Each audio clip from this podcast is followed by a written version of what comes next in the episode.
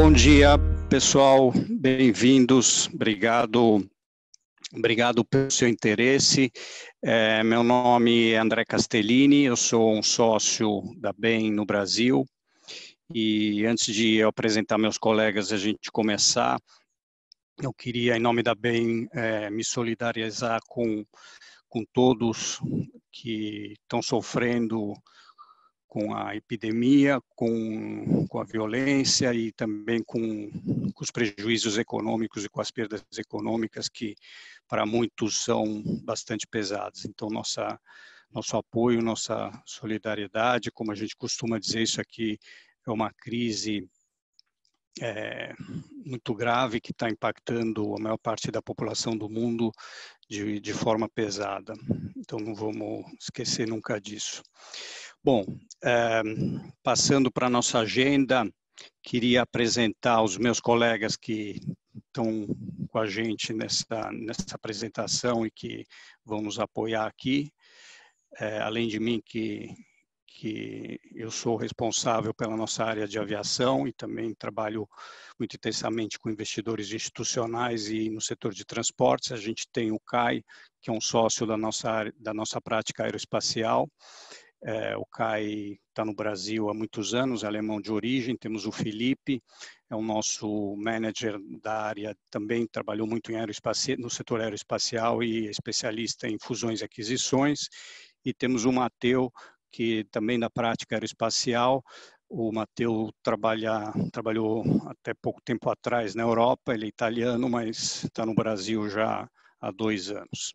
Essa equipe que a gente tem, tem aqui online para compartilhar o nosso ponto de vista atual com vocês. A ideia é a gente apresentar esse ponto de vista por é, 35, 40 minutos no máximo e deixar 20 minutos para responder as, as questões que vocês, que vocês têm. E, obviamente, a gente vai estar disponível também é, pessoalmente, via e-mail, a gente marca. Mas para colocar, como é muita gente que está participando, a gente pediria para vocês colocarem as questões por escrito, clicando aí na ícone de Q&A que está embaixo da tela. O Felipe vai estar tá coordenando aí a, a captura dessas questões. Nossa ideia é cobrir quatro tópicos, iniciando sobre como a gente está vendo o pano de fundo da epidemia e como tá, isso está impactando e deve impactar ou pode impactar a indústria de aviação no geral. Aí vamos falar um pouco das companhias aéreas, da demanda é, para as companhias aéreas, focando aqui na região do, do Brasil. Aí o CAI vai cobrir a indústria produção de aeronaves, vamos dizer assim, de aviões, o impacto nos lessors, nos outros elos da cadeia, e depois vamos falar fazer as questões. Então, entrando na, na parte da primeira parte da apresentação, eu queria começar é, compartilhando o nosso ponto de vista sobre o pano de fundo da doença, porque isso determina como a gente pensa no impacto.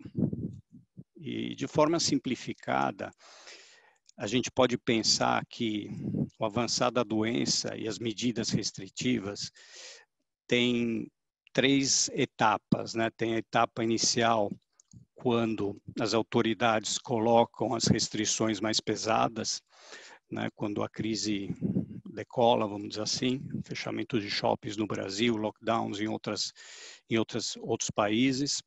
Depois, a um certo ponto, essas restrições são gradualmente é, retiradas, é o que a gente chama fase de light mitigation, para depois ter uma fase de se chegar ao novo normal. E, e, assim, a primeira fase, o que a gente tem visto ao redor do mundo, uma redução de atividade econômica da ordem de 40% a 50%, na média, né? não estamos falando de aviação. É, a fase seguinte, dependendo de onde no processo de redução das restrições você está, a redução é da atividade econômica entre 5% e 20%, o que determina, vai determinar conceitualmente a entrada no novo normal é, é o fim da é a vacina ou uma cura realmente eficaz ou a imunidade de rebanho.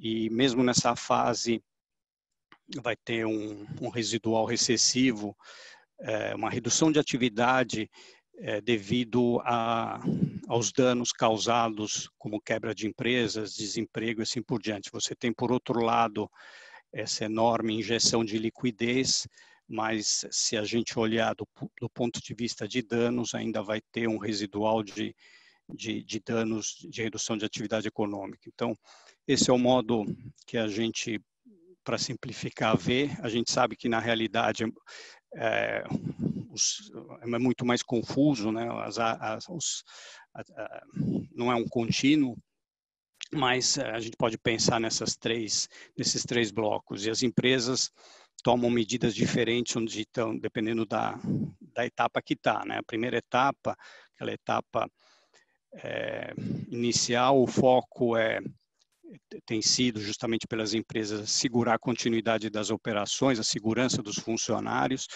e a continuidade das operações, tanto do ponto de vista financeiro, mas também do ponto de vista de staffing, de pessoas. Né? É, não adianta você ser uma empresa de e-commerce com que não está sendo afetada do ponto de vista de liquidez de negócio, mas o teu centro de distribuição não ter pessoas para atender porque estão contaminadas. Então, realmente foi um trabalho hiper intenso de todas as empresas, tanto na, na, na, na frente financeira, de caixa como na frente operacional.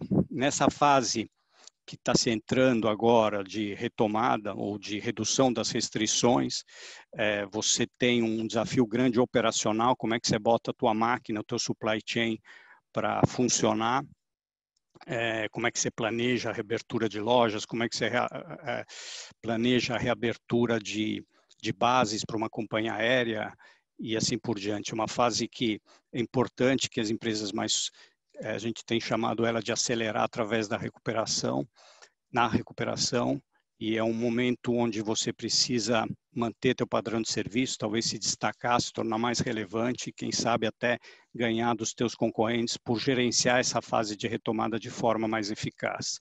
Mais para frente vai ter que se pensar nesse novo normal, as empresas vão é, dependendo do setor, claramente vão ter que é, pensar onde elas querem, como elas querem modificar a sua proposta de valor, o seu modelo operacional, para e para conseguir competir nesse novo normal, em que alguns setores vai ser bastante diferente, outros menos. Então, esse é um pouco o pano de fundo que as empresas estão trabalhando. O pano de fundo da doença no mundo, como vocês devem ter acompanhado, no, nos países da Europa, principalmente, a, doença está é, diminuindo, né?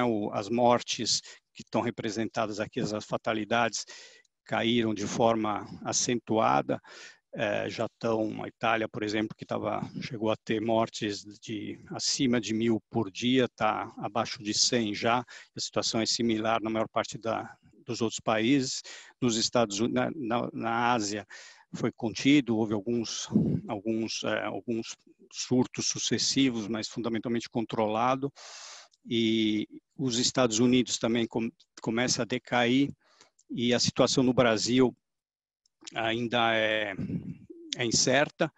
Vou falar, a gente tem uma equipe, duas equipes, na verdade, olhando isso atentamente. A mensagem é que nos parece, a gente tem é, esperança que a gente tenha alcançado um platô, vamos dizer assim, vamos falar um pouquinho dele. Primeiro, as informações no Brasil, como vocês sabem, são pouco confiáveis, as métricas são pouco confiáveis e são muito atrasadas, mas a gente pode ver que a, a gente usa a métrica de internações por, é, por problemas respiratórios, é, que, que essa métrica é mais, mais, mais atual, e a confirmação que esses são casos de Covid acontece é, depois com um certo delay. Então, aqui o que vocês veem é o total das internações por, é, por problemas respiratórios. Teve uma primeira fase de crescimento exponencial, depois, na medida que as, foram tomadas medidas como fechamento de áreas comerciais, a taxa de crescimento diminuiu.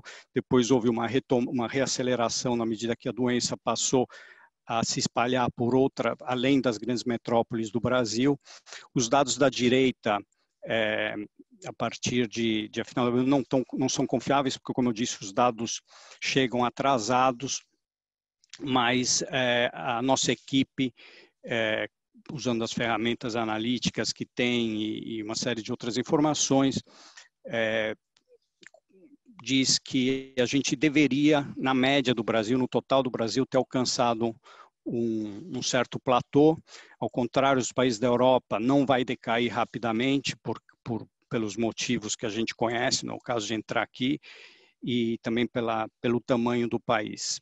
Então, é, pode haver uma, um surto sucessivo, um descontrole, mas aparentemente as coisas, é, esperamos, estejam alcançado o pico, e, porém vão se manter nesses níveis elevados por bastante tempo. Estou falando tudo isso para explicar um pouco como a gente está vendo o impacto no setor. Um ponto importante no Brasil, como a gente sabe também, que tanto o impacto médico como o econômico é bastante diferente região a região. É, isso implica para todas as empresas que vão retomar, que estão planejando suas, a, a retomada de atividades, o, todo o trabalho não, não adianta ser feito a nível nacional, mas tem que ser feito por região, por praça, e no caso das companhias aéreas, por origem e destino. É, entrando no setor aéreo, a gente, vocês sabem, foi um dos mais, está sendo um dos mais impactados, foi um dos primeiros a, a, a, a entrar na crise, né, em termos de queda de demanda e de restrições das autoridades, e vai ser um dos últimos a sair, como a gente vai falar. Talvez pior que o setor de aviação, entretenimento, tudo que é presencial, em, com, com, com muitas pessoas. E essa queda, né, a gente as companhias aéreas, salvo as, as cargueiras, as puramente cargueiras, têm visto queda de receita entre 90% a 95%, e, obviamente, com essa queda, é, elas estão, na prática, todas inadimplentes. É, estamos falando das companhias aéreas, mas estamos falando também de lessors, estamos falando também de empresas de MRO, então toda a cadeia está inadimplente, e, ou, com raríssimas exceções, eu colocaria também downstream, né? agências operadoras de turismo é, e assim por diante, hotéis. E, obviamente, o, os governos têm tomado medidas diferentes para evitar uma, um caos no setor. Eles têm apoiado uh, os seus setores, o seu setor de aviação aqui específico de companhias aéreas de forma diferente. A gente tem o modelo americano, no qual o governo americano fez um pacote de 60 bilhões aproximadamente de dólares, dos quais 29 como grants, quer dizer, uma dado sem, eh, sem, sem fundo perdido, vamos chamar assim, sem ter que devolver, e também garantias de empréstimos da, da mesma ordem de grandeza. Você tem modelos como, como na Alemanha, onde o, o governo alemão fez é, um pacote de 9 bilhões de euros para a Lufthansa, parte em equity troca de 20% da, da empresa, 6 bilhões em troca de 20%, ou seja, condições é, bastante favoráveis, e os, o resto como empréstimo. Você teve nacionalizações como a Itália com a Alitalia, e você tem outros pacotes ao redor do mundo. O ponto é, fazendo o exemplo das companhias aéreas, é, quando você perde 90%, 95% do teu faturamento, não tem como você pagar suas obrigações. Então, o papel do, dos estados vai ser fundamental para evitar um, um, apagão, um descontrole muito grande no setor. É, tem muitas incertezas, né? Tem algumas coisas se sabe, mas é, ainda as incertezas prevalecem. Obviamente, o setor de aviação vai continuar sendo muito grande e importante. A dúvida é com que velocidade ele vai retomar e que tamanho ele vai ter após é, no novo normal. Vai ser do mesmo tamanho que era antes? Vai ser 10% menor, 20% menor? Isso ainda está muito pouco claro por causa das forças em jogo.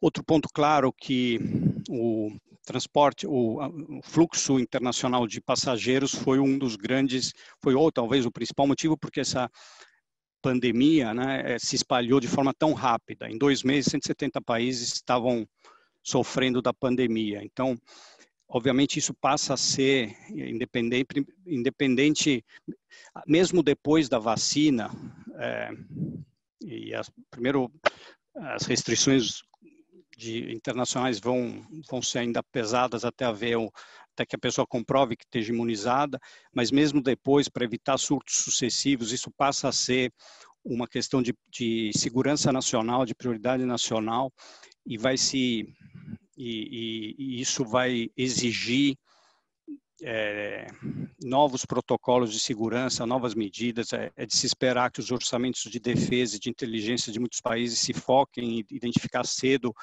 é, focos de, de, novos surtos, o, o famoso Covid-23, 25, isso pode voltar. Então, o, o tipo de controle e restrição para de médio e longo prazo também é, um, é, uma dúvida, que tipo de exigência vai ter e mesmo que tipo de impacto isso pode ter no comportamento das pessoas para viagens distantes, sabendo que podem ficar presas eh, nos outros países. Quanto significativo isso é e o que vai existir ainda é muito incerto.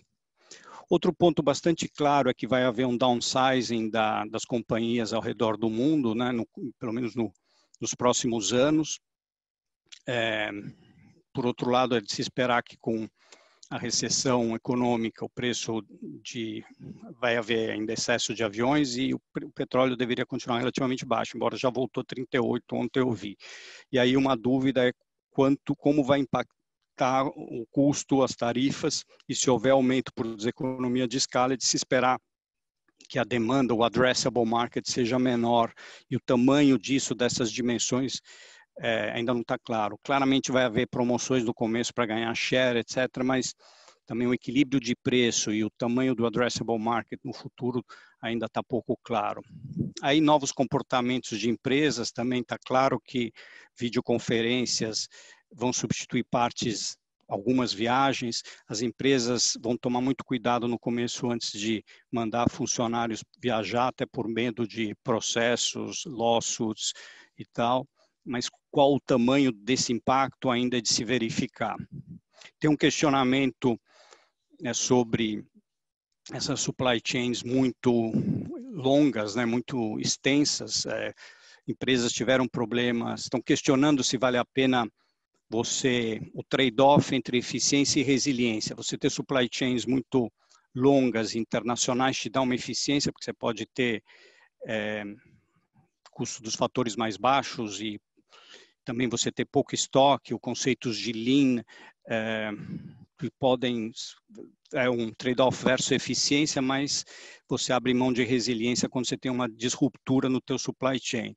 Então, as empresas estão, vão começar a questionar se, se ter supply chains mais locais e, e ter mais estoques ao longo da cadeia. O que vai acontecer na prática, o grau que isso vai acontecer e o impacto no setor aéreo é ainda muito, muito incerto.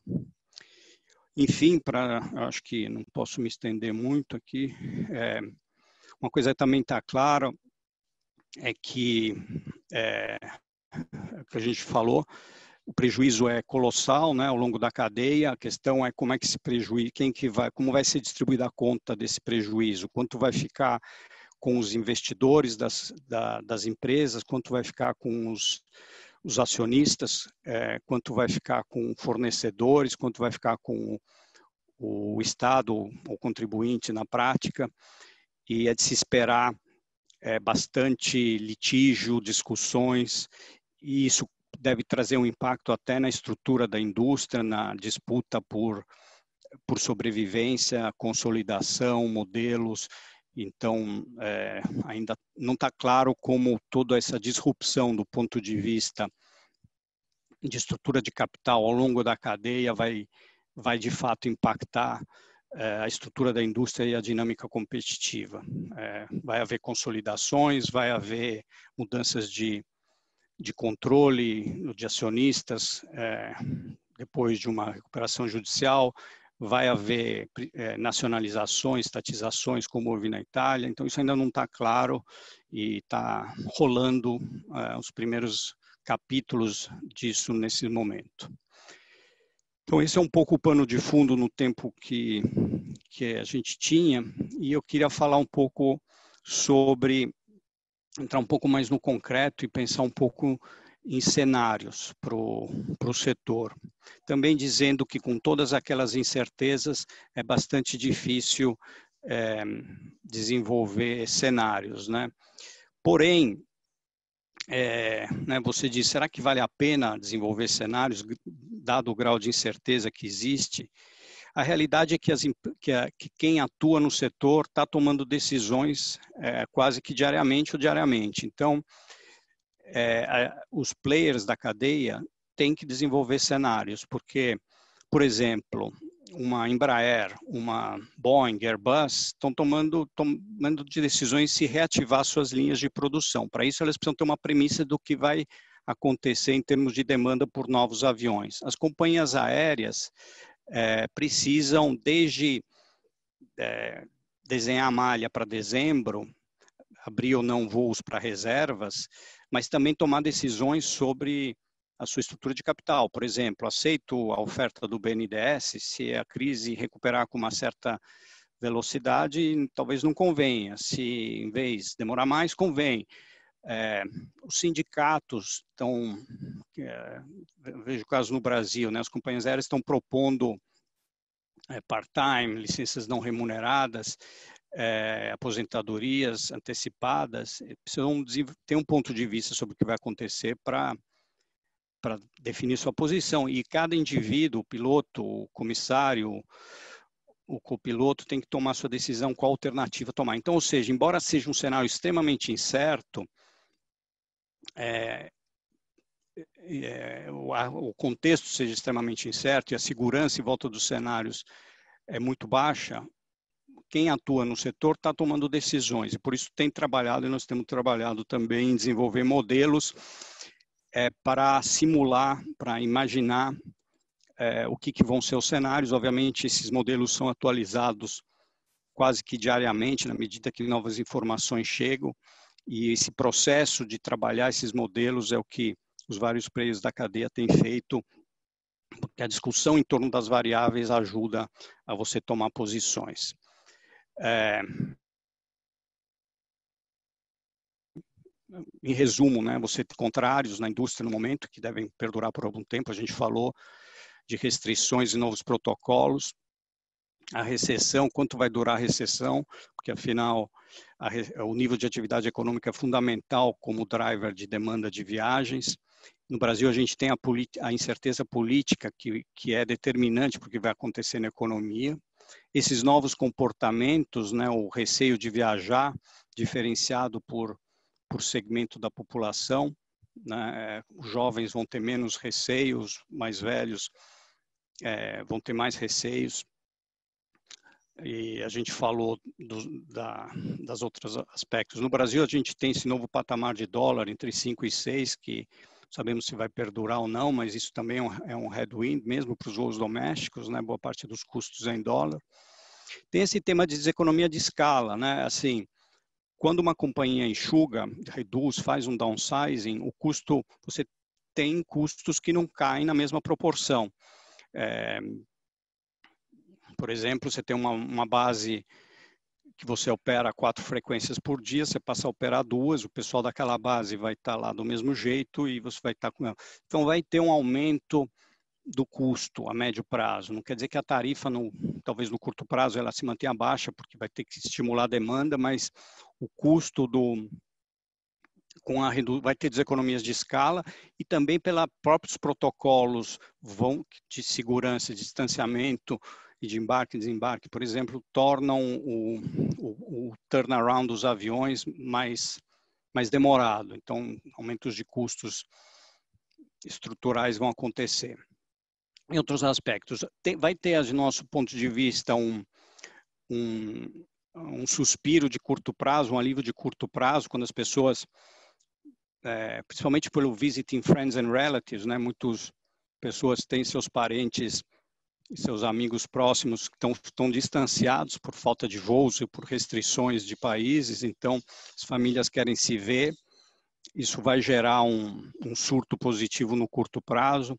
Tem também um aspecto de revenge buying, né? depois do período sem poder, na quaresma antigamente, você não podia consumir álcool, logo depois da Páscoa você tomava seu champanhe ou sua caipirinha. Então, tem esse aspecto, você se sentir liberado para voar, vai ter gente que vai querer comemorar com uma viagem para para praia, para Porto Seguro, para Miami, que seja. E tem também pent-up demand é, demanda reprimida. Gente tem um caso, me falaram, o cara vendeu a fazenda, precisa ir para alta floresta no cartório, mas é, não está indo. E exemplos dessas coisas, viagens que são necessárias e que estão reprimidas. Isso, porém, vai dar o que a gente chama um, um, alívio de curto prazo, porque a realidade econômica por trás no Brasil no ano que vem vai ser ainda muito difícil. O petróleo continua relativamente baixo, também dá um alívio. Grande dúvida, obviamente, é quando vai ter essa vacina e que tipo de suporte é, vai ter por parte do, do governo, porque determina a malha que vai estar operando. Quando você vai fazer o, o, as projeções, é muito difícil, tem muita variável e muita incerteza em torno de cada uma. Então, por exemplo, o próprio o espalhar da doença no Brasil, a gente chegou nesse, nesse, nesse platô, vai ter surtos sucessivos regionais com medidas restritivas, com que velocidade ela vai cair, você precisa fazer hipótese e a resposta não é clara. Essa dimensão começa a ficar um pouco mais clara, mas ainda tem bastante incerteza. Outra dimensão são as restrições para movimentações, né? Então, é, o transporte de ônibus interestadual está está proibido. Isso tem levado nessa malha mínima gente que não está conseguindo voar e, de ônibus. É, tem estados que, por exemplo, o estado Porto Seguro, os hotéis estão fechados. É, o hotel estando fechado, não tem demanda para voo para Porto Seguro e para outras cidades de, é, é, turísticas do Brasil para as férias de julho. Então, será que vai abrir ou não? As prefeituras, essas decisões são a nível de prefeitura e determinam e, e há muita incerteza so, sobre isso. O internacional, as restrições, por exemplo, quando é que os Estados Unidos vai abrir para brasileiros? Quando é que a Europa vai abrir para não para brasileiros? Eu digo pessoas que não são residentes lá ou não têm a cidadania de lá. Muita incerteza sobre isso. Provavelmente só quando vier a vacina. E aqueles graus de mudança de comportamento também a gente já cobriu. O aspecto de, de PIB, né, as incertezas em torno do PIB, e a renda per capita e nível de dólar são, são variáveis muito importantes para projetar a demanda. É, quando vai acontecer a vacina e o suporte. Então, como cada uma dessas perguntas você tem respostas pouco claras, quando você junta é, todas essas, essas, essas incertezas, você chega a ter projeções muito diferentes sobre como a retomada vai acontecer, com que velocidade ela vai acontecer. Mas, então você diz, com isso eu desisto de fazer projeções. Não, como a gente falou no começo, quem atua no setor tá, tem que tomar decisões. Então tem que desenvolver seus cenários, tem que espalhar suas apostas, né, olhando os seus cenários, tomar decisões é, conforme se sinta mais confortável, ter planos de backup para cenários alternativos e tem que atualizar constantemente esse cenário. Estamos falando de caixa, estamos falando de operações, né? quais bases reabrir, quanto caixa eu preciso, quantos tripulantes eu preciso, quantos aviões eu preciso. E nos lessors, é mesmas coisas, quer dizer, eu aceito, é, eu acredito nessa projeção que a companhia aérea está me passando, quero uma ou não, eu tenho que ter o meu ponto de vista. A gente, vamos compartilhar aqui o nosso best, nosso cenário base atual, tanto para voos para a demanda de passageiros é, do Brasil, dizendo já logo de cara que ele vai estar errado. É o nosso cenário base atual, a nossa interação de, de hoje, vamos dizer assim, de ontem, com as informações que a gente tinha de ontem, que são diferentes da que a gente tinha de antes de ontem. Para os voos domésticos, assim, o que está saindo para nós é que em dezembro, essa curva aqui, né, é, vou destacar só alguns pontos para ajudar a leitura, em dezembro a gente deve estar em 40 assim, deve estar, tá, a previsão aponta alguma coisa entre 40% e 50% do número de passageiros que tinha antes da crise. Em julho do ano que vem, alguma coisa como 70%, e cruzar para o nível pré-crise no final de 2022. Na verdade, até é, fevereiro, vamos dizer, do ano que vem, o, a forma dessa curva é determinada fundamentalmente pela pelos aspectos epidemiológicos que a gente falou. O que vai acontecer depois, ou seja, o shape, a forma dessa curva depois, vai ser determinada, antes de mais nada, pelos aspectos, pela política no Brasil, porque a política no Brasil determina o grau de confiança que, o, que os empresários, pequenos e grandes, têm para investir e os consumidores para gastar.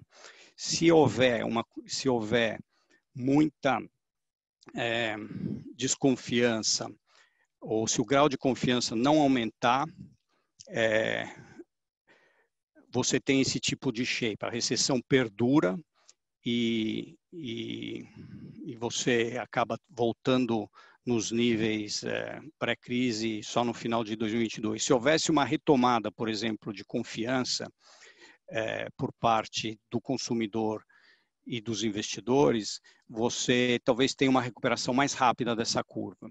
Aqui vocês veem que depois tem um ângulo relativamente é, é, uma, uma, retomada rápida, que a gente está prevendo, por exemplo, que as eleições de 2022 é, não levem a um retrocesso para políticas populistas é, de intervenção do Estado.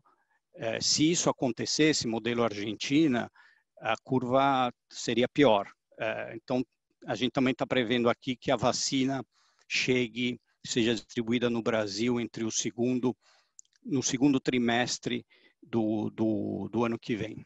A curva internacional é, é pior pelo, pelas restrições que existem pelo dólar. Isso são viagens é, originadas no Brasil, passagens vendidas no Brasil. A gente está falando no final do ano alguma coisa como 20, 25% é, talvez uns 50%, metade do ano que vem, e a volta de novo naquele cenário que a gente tinha desenhado antes, só em 2025. É, esse é um pouco, vou parar por aqui, depois voltar um instante. No final, vou passar a palavra para o Kai para falar um pouco do, do que está acontecendo nos outros elos da cadeia. Obrigado, André. Uh, bom dia. Nesse capítulo, a gente, como o André falou, vai entrar um pouquinho mais nos impactos da previsão da demanda nos outros elos da cadeia. André, se você puder ir para a próxima página. Um, a gente está partindo da demanda dos passageiros, que o André falou, e a gente vai olhar primeiro a demanda sobre os ativos, os aviões, e depois o impacto sobre os outros elos da cadeia. Quando a gente fala de, de aviões, isso pode ficar aqui, isso. Quando a gente fala de aviões de, eh, de passageiro, no momento boa parte da frota está estacionada no chão e mesmo aqueles que estão voando estão voando com um load factor bem baixo, bem abaixo do normal. Tá? Então, portanto, durante essa fase da retomada da demanda, ou seja, o final do ano de 20, o início do ano de 21, a gente está esperando que o que está instalado como frota é bem mais do que suficiente para atender essa demanda. Portanto, não estamos esperando demanda para novos aviões no curto prazo.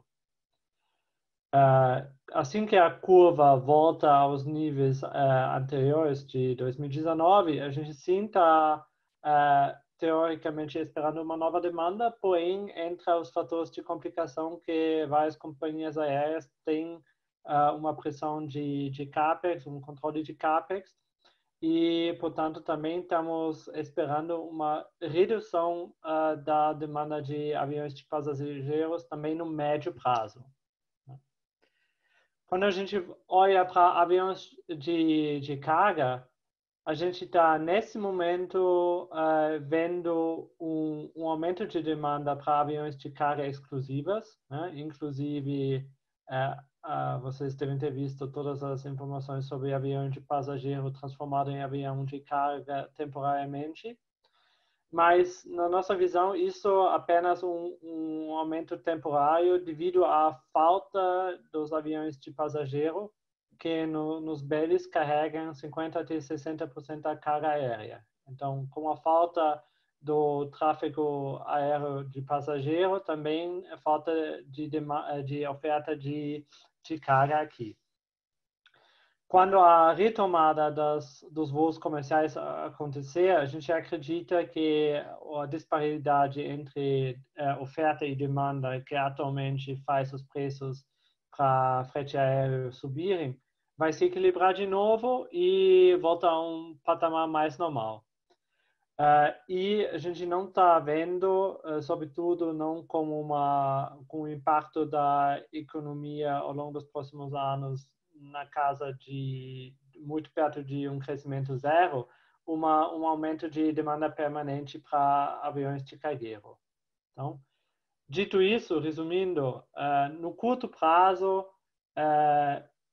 tem uma redução bem forte da demanda de novos aviões e no médio prazo uh, a demanda talvez volte para os patamares antigos, mas a gente não está esperando uma continuação do crescimento rápido que a gente viu nos últimos nos últimos anos.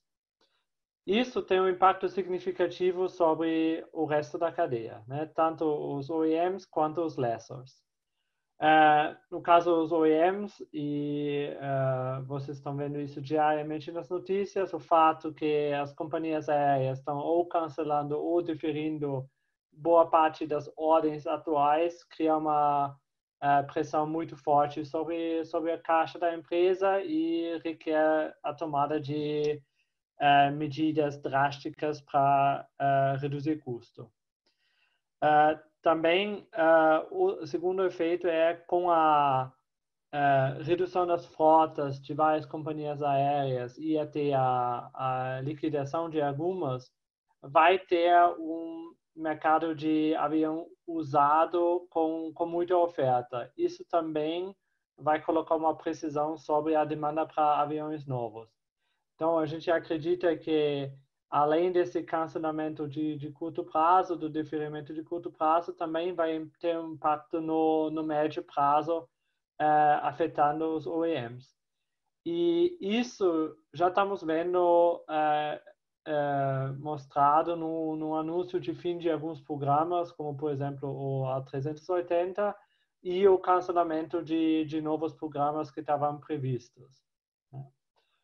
Uh, o último elo que a gente queria olhar aqui é o elo dos lessors, né? uma força muito importante no, no setor aéreo e também um elemento da cadeia que está sofrendo alta pressão. Alta pressão, obviamente, porque as companhias aéreas, nas situações financeiras atuais, têm dificuldade de continuar pagando as taxas de leasing, mas, por outro lado, os lessors precisam se mostrar abertos a negociar, porque pior do que receber menos para os aviões é receber de volta aviões no momento onde o valor do mercado desses aviões é significativamente reduzido e, portanto, criar um, um impacto muito negativo no, no balanço e um um risco de impairment que nesse momento os lessors não podem podem arriscar.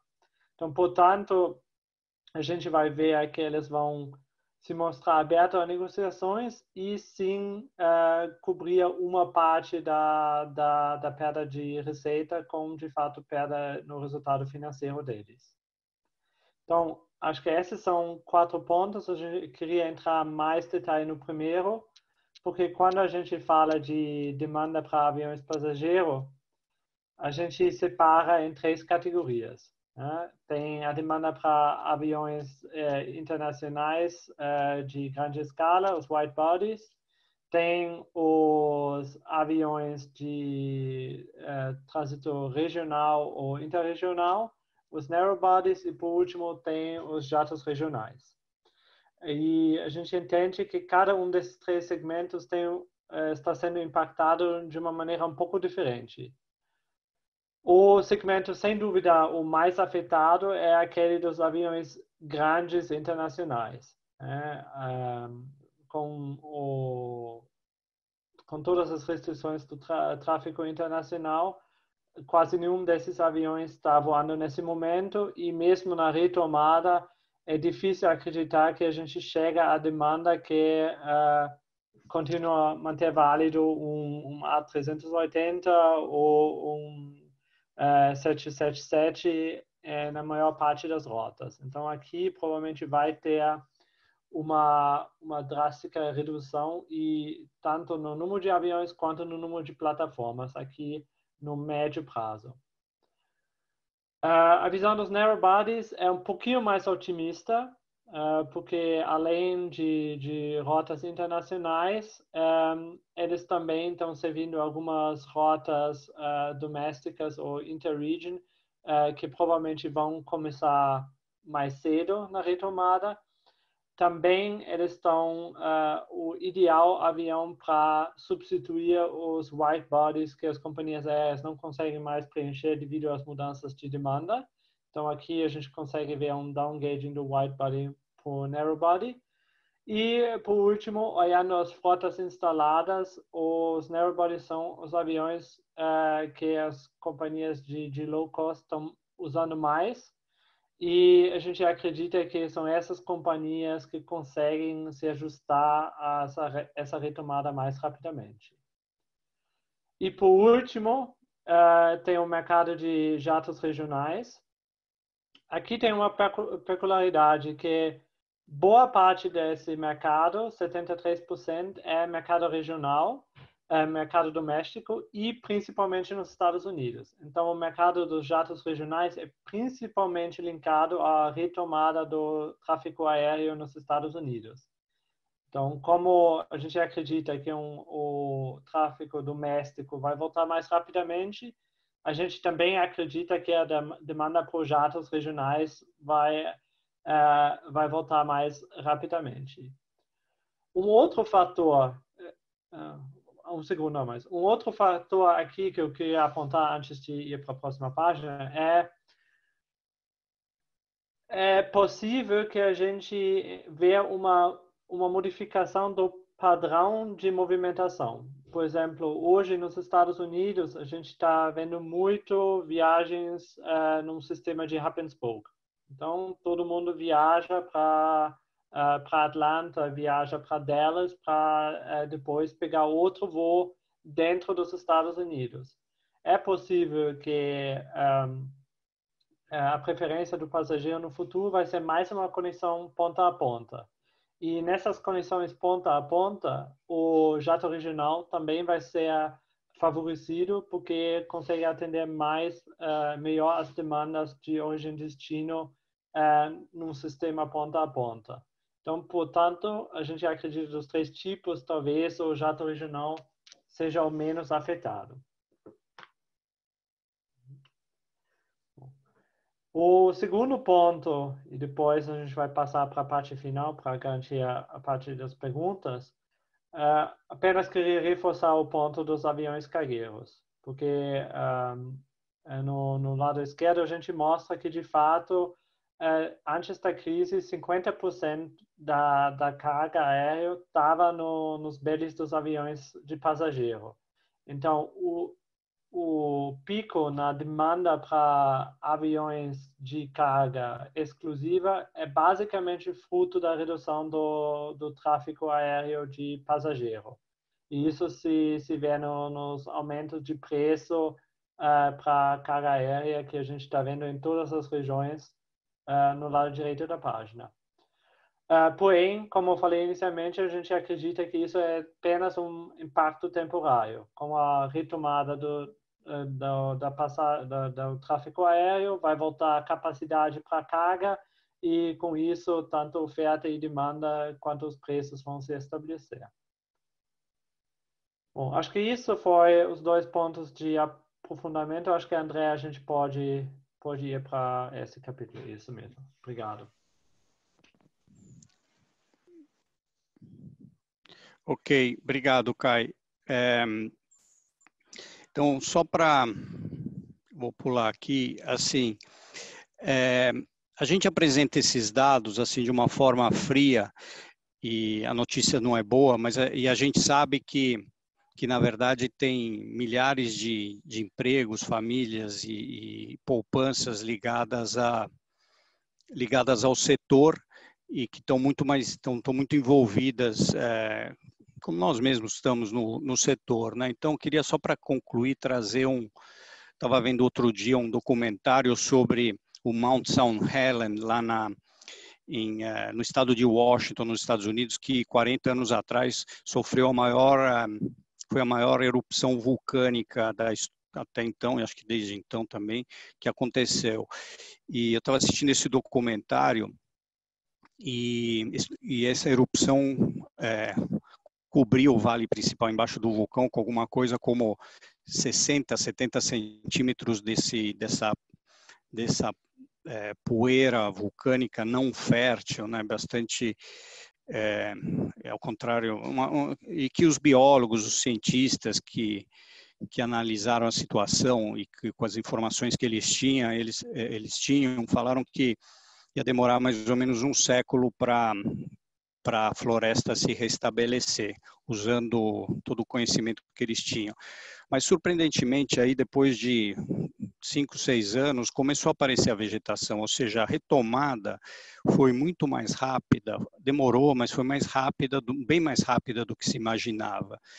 E o motivo disso, quando se foi analisar, por que, que a gente estava errado, por que, que as coisas retomaram mais rapidamente?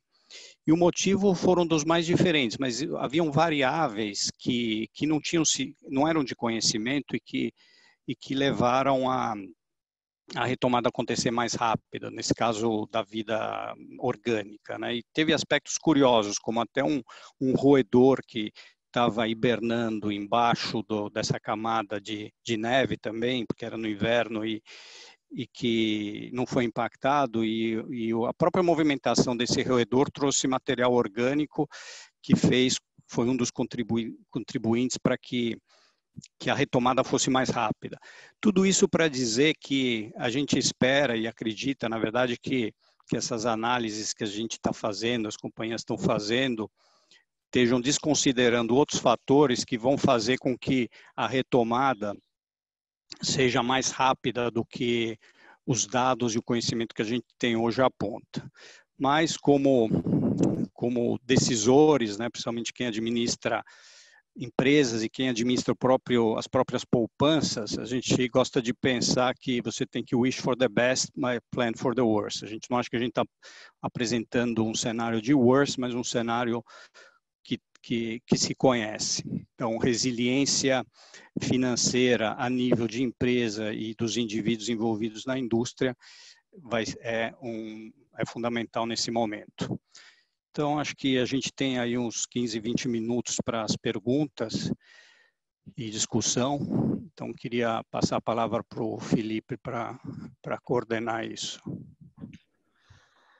Muito obrigado, André e Kai. Bom dia a todos os participantes e obrigado pela presença. É, eu relembro que quem quiser pode enviar perguntas clicando abaixo na tela no ícone de Q&A. É, a gente vai passar agora mais ou menos uns 15 minutos respondendo as perguntas que chegarem. Se a gente não conseguir cobrir todas, a gente se compromete a escrever é, e responder diretamente para vocês após a sessão. Então, a primeira pergunta para a sessão de hoje, é, queria direcioná-la para o André, Uh, a gente falou bastante sobre cenários de demanda e como isso afeta o setor uh, aéreo, mas a gente não falou tanto de preços.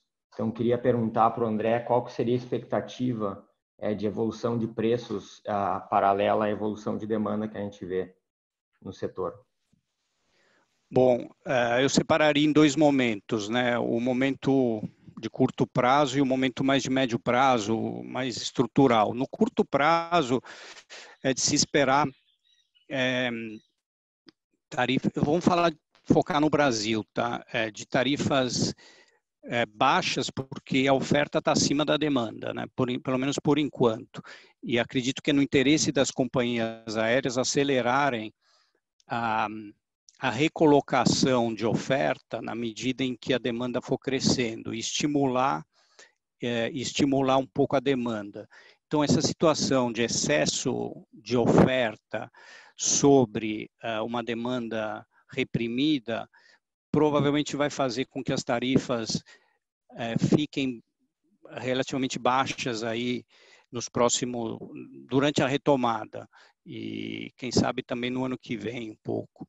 Mas tem que se assim esse downsizing e esses novos protocolos que a gente chama, mas o, o, avião que tem o embarque tem que ser mais lento, o avião que tem que ser limpo, o, a, o desembarque que tem que ser mais ordenado e, e outra, a distância mesmo dentro dos aeroportos, etc. Tudo isso representa um aumento é, objetivo de custo, uma redução da eficiência. E o downsizing, quando você diminui o tamanho de uma empresa, você tem certos custos que não caem. Então, o custo por assento vai aumentar. Então, e, e além do mais, a gente tem o efeito do dólar no Brasil. Então, se você pensa, e tu, esse conjunto, esse segundo conjunto estrutural de mudanças, deve pressionar os, o preço da passagem aérea para subir.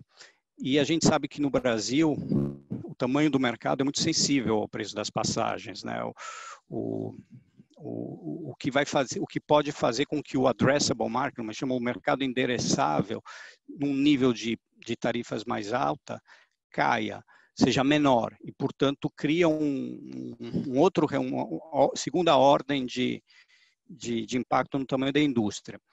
É, se a gente olha só a variação do dólar de 4 para 5, esquece os 6, é 20%. 20% e 50% dos custos é em dólar, só isso representa um aumento custo da passagem de 10%, que tem que ser repassado de alguma forma para as passagens.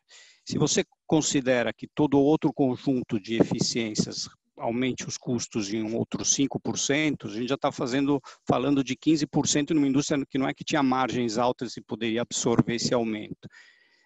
Então, é, provavelmente vai haver estruturalmente um, um leve aumento de tarifas que eu acredito que as companhias vão fazer o máximo para evitar, porque elas sabem que aumentando o mercado cai mais ainda e você piora mais a situação de deseconomia de escala.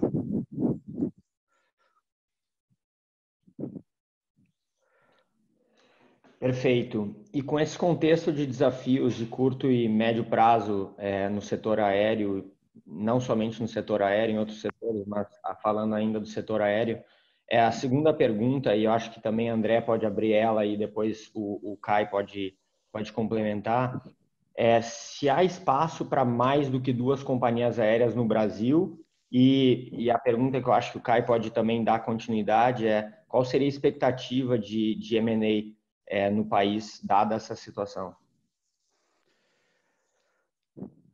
É, o número de companhias aéreas é um tema, não tem uma resposta científica clara, né? Você, você antes da crise, você tinha três grandes companhias aéreas que estavam num equilíbrio, vamos dizer assim, a indústria estava equilibrada. Você tinha três companhias razoavelmente rentáveis, é, a demanda oferta estava equilibrada, as tarifas não estavam nem altas nem baixas, vamos dizer assim, estavam coerentes. As empresas eram empresas que estavam conseguindo é, se sustentar, ter um ROIC, retorno sobre capital empregado, alinhado com o custo de capital delas, e estavam conseguindo isso com tarifas que historicamente não estavam altas é, é, para a realidade do Brasil, para os custos do Brasil. Então, você pode, nesse argumento, você pode dizer, tinha espaço para três companhias aéreas.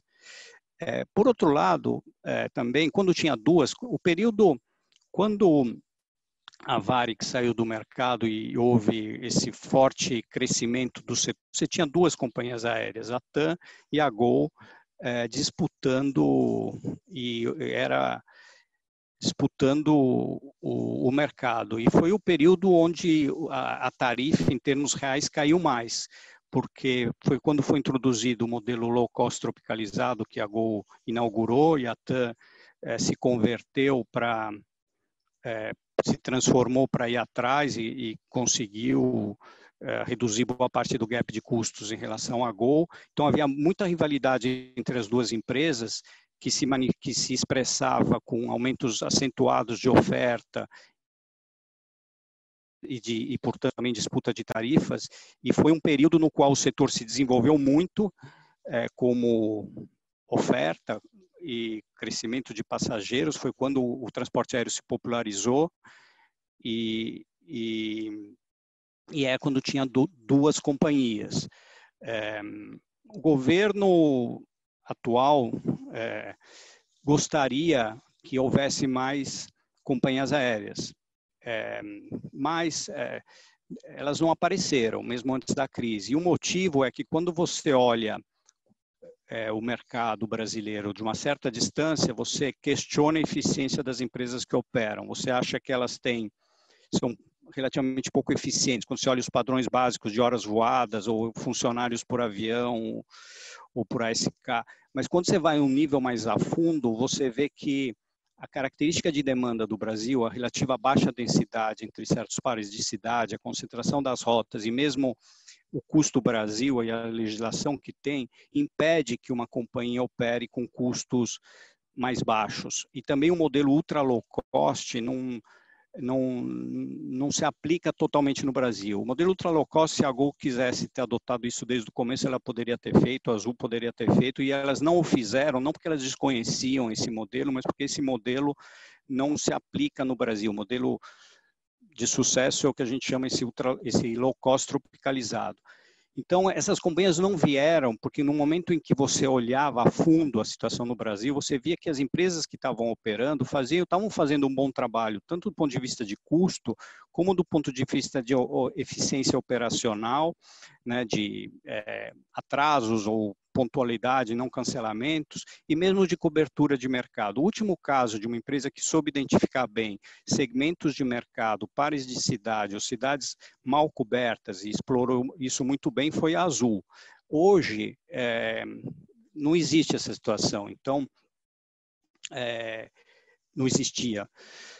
Então, três era um número bom antes da crise. Se vai haver M&A ou não, a, a, o que determina agora a regra do jogo é a questão da, da resiliência de caixa. Pode haver um M&A não por uma lógica de negócio, mas por uma questão financeira, para aguentar, para conseguir fazer o downsizing com sinergias e não com dissinergias com, com perda de escala. Então, o que vai ditar uma eventual fusão entre empresas é uma necessidade de sobreviver do ponto de vista financeiro e não racional, operacional, é, ligado ao fato que tem muita empresa no Brasil.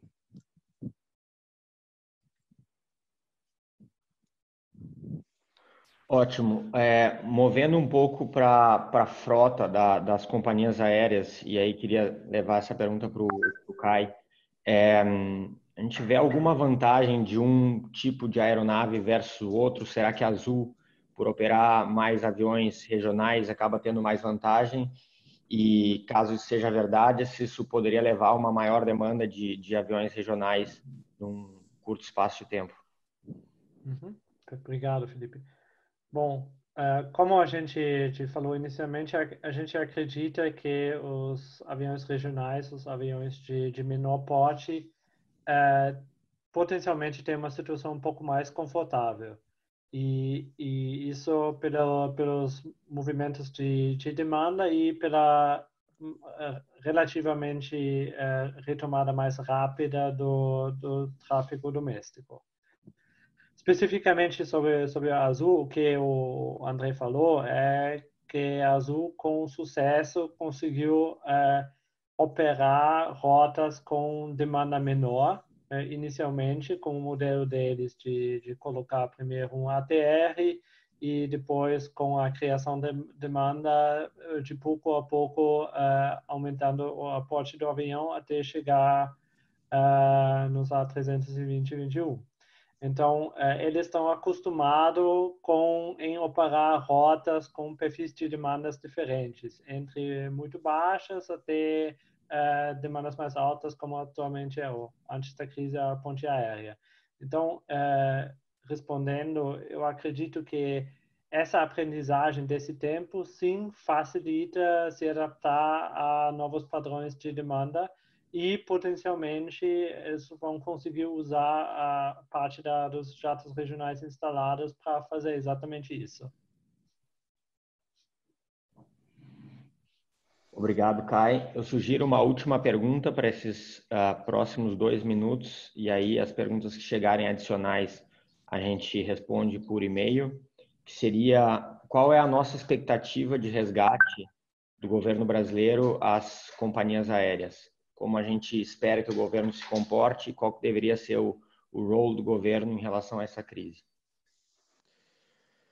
Bom, está eh, em andamento é, a gente não tem muita visibilidade, as companhias aéreas estão, em, estão interagindo com, com o BNDES, que está coordenando essa ajuda, né? E a gente vê que nos parece que estão querendo que a visão do governo é de, é de dar uma ajuda num modelo a condições de mercado. A gente vê três grandes modelos, simplificando, né? Um modelo no qual o mercado resolve tudo, um modelo no outro extremo de que o, o, o governo banca tudo, e você, você tem um modelo no qual, ou um modelo, na verdade, quatro, subsidiado, que seria o um modelo. É, o primeiro modelo a gente não está vendo acontecer ainda, ou, é, daria muita confusão, muito, muita disrupção no curto prazo. Pode ser um modelo a ser seguido, mas vai causar muito desemprego, vai causar um apagão aéreo, vai pagar, passar muito litígio. O modelo do, do, do Estado banca tudo, tem certa parte foi o que se fez até aqui nos Estados Unidos. É, modelo subsidiado talvez é o que está sendo feito na Alemanha, é, por 20% de equity, 6 bilhões, parece que não é mais as condições atuais de mercado. O Brasil está seguindo um modelo mais próximo ao mercado, no qual quer se aplicar às companhias aéreas condições comerciais, tanto de diluição do, eh, de preço de conversão do equity, como os empréstimos. É, é um modelo que pode, pode que está alinhado, acho, com a visão econômica do atual governo, de muito pró-mercado, deixar o modelo, o mercado resolver as coisas, mas pode ser que nessa situação não seja suficiente para para garantir uma atual continuidade. É uma escolha de, de quem vai pagar essa conta. É, é difícil, eu, eu não tenho visibilidade de dizer qual dos dois. Nós vamos manter esse modelo do Estado coordenando e ajudando, mas a condições de mercado, nós vamos ter que mover para uma, uma, uma solução ou de um mercado resolvendo o que representaria provavelmente a quebra é, de uma ou duas empresas, ou vamos nos mover para o modelo mais alemão, no qual tem uma participação mais ativa do governo para evitar que haja uma, um apagão ou uma quebra de, de uma companhia, não sei dizer.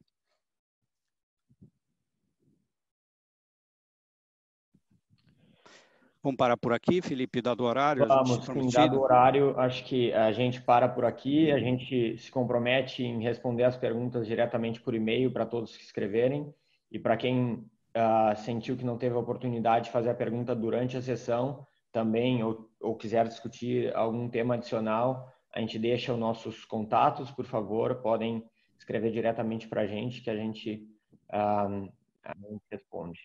Tá certo? É. Então, gostaria de é, agradecer muito a presença de todos e a, e a participação.